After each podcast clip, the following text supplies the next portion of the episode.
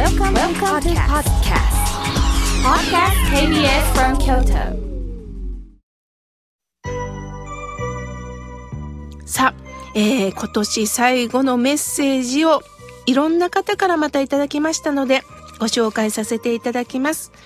まず、おはがきをいただきました。奈良市より、さよこさん、ありがとうございます。妙慶さん、ずいぶんずいぶん冷えてきました。風邪などひかれていませんか？毎日が多忙でお休みがないのでは？と心配になっております。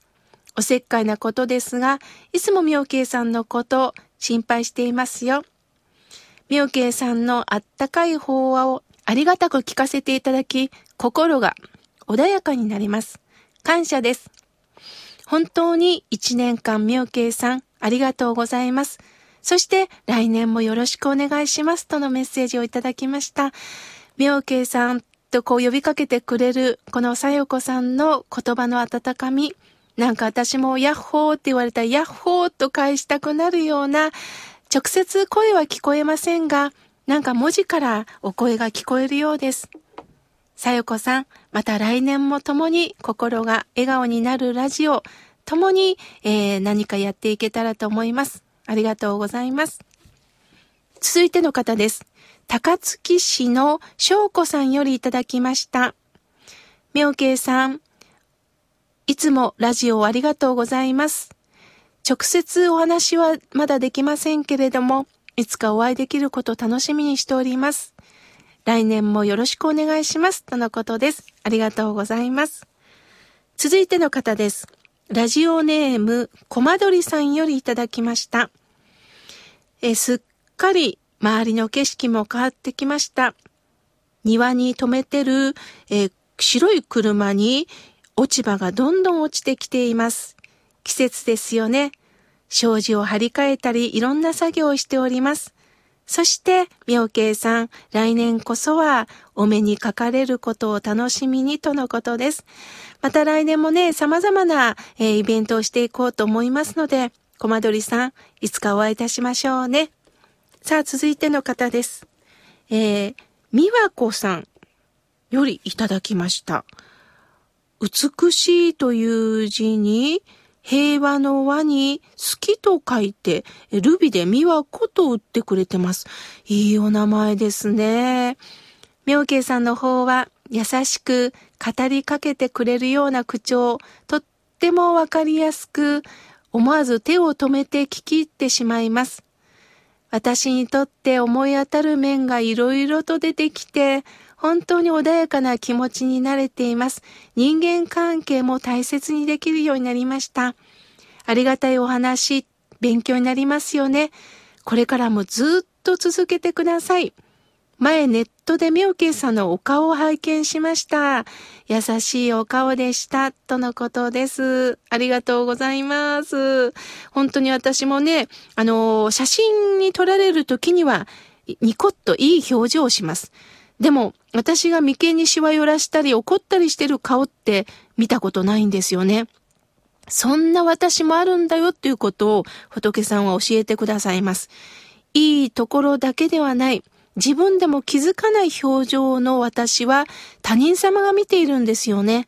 だから自分から見る顔と他人から見る顔っていろいろあるんだよっていうことを、また仏教という鏡から教えてくれるようです。宮子さん、ありがとうございました。さあ、続いての方です。えー、うさぎさんと、えー、なんでしょうね。これ、雲でふわふわうさぎさんがね、浮かんでる、えー、絵はがきです。ありがとうございます。妙慶さん、こんにちは。いつもためになる法話をありがとうございます。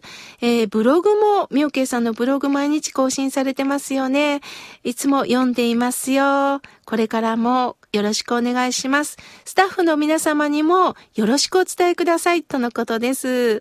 ありがとうございます。スタッフの、えー、皆さんにも気遣っていただきまして、こうして今年は、まあ、井村屋さんが番組を支えてくださり、KBS 京都の皆さんが番組を作ってくださり、そして様々なこうして多くのリスナーの皆さんがこうしておられるから、えー私も励みになって仏教の言葉を伝えたいなという気持ちになれてます。誰一人欠けても、この番組というのはできないんですよね。だから目に見えることだけではない、目に見えないことを大切にしていく。ラジオはまさしく想像力を作る大切な、あの、伝達方法かなと思っています。もちろんテレビもいいですよね。だけど、ラジオというのが耳と感覚が頼りです。言葉を聞きながらそれを自分で想像していく。幅広く何かにつなげていく力を私たちは養うんですよね。そういう意味でいろんな角度からいろんな行動をしながらでも、この河村明慶の心が笑顔になるラジオが続けられたらなと思っております。ありがとうございました。続いての方です。えーメールをいただきました。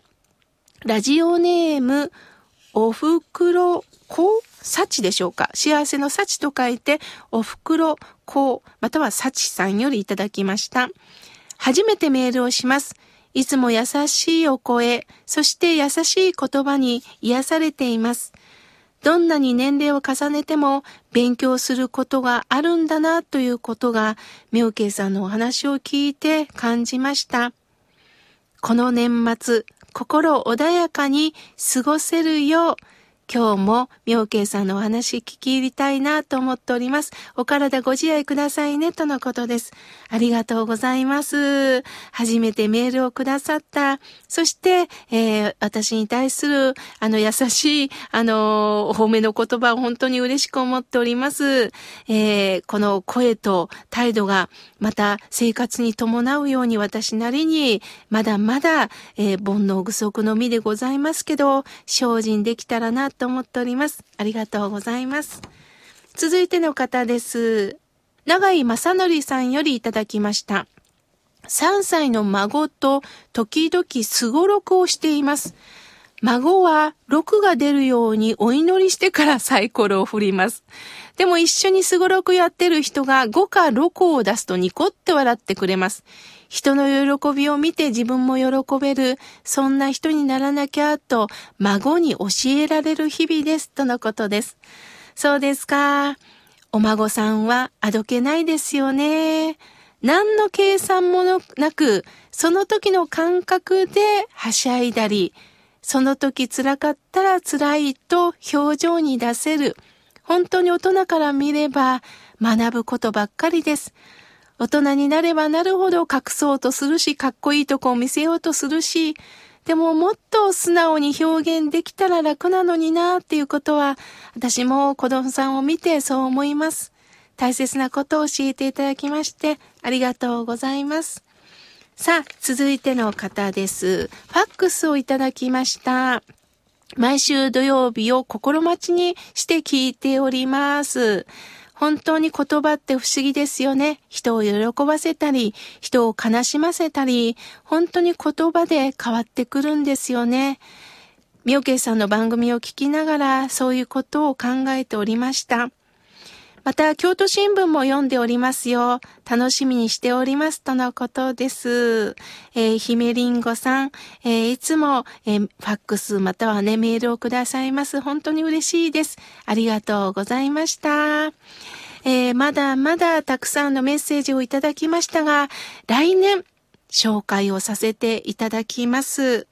改めまして、今年一年、私も人生の中で、井村屋さんのご協力をいただきながら、KBS 京都さんで、こうして心が笑顔になるラジオを放送できるなんて、夢にも思いませんでした。えー僧侶という仕事はなんか堅苦しいイメージがありますけれども、まあ、もともと私もおしゃべりの仕事をしてたというご縁から、えーアナウンサーではなくって、僧侶としてラジオ番組が持てる、不思議なご縁だなと思っております。私にできることは、心を込めて仏教の大切な言葉を伝えられることだと思っております。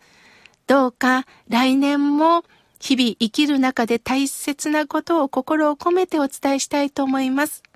改めて一年間ありがとうございました。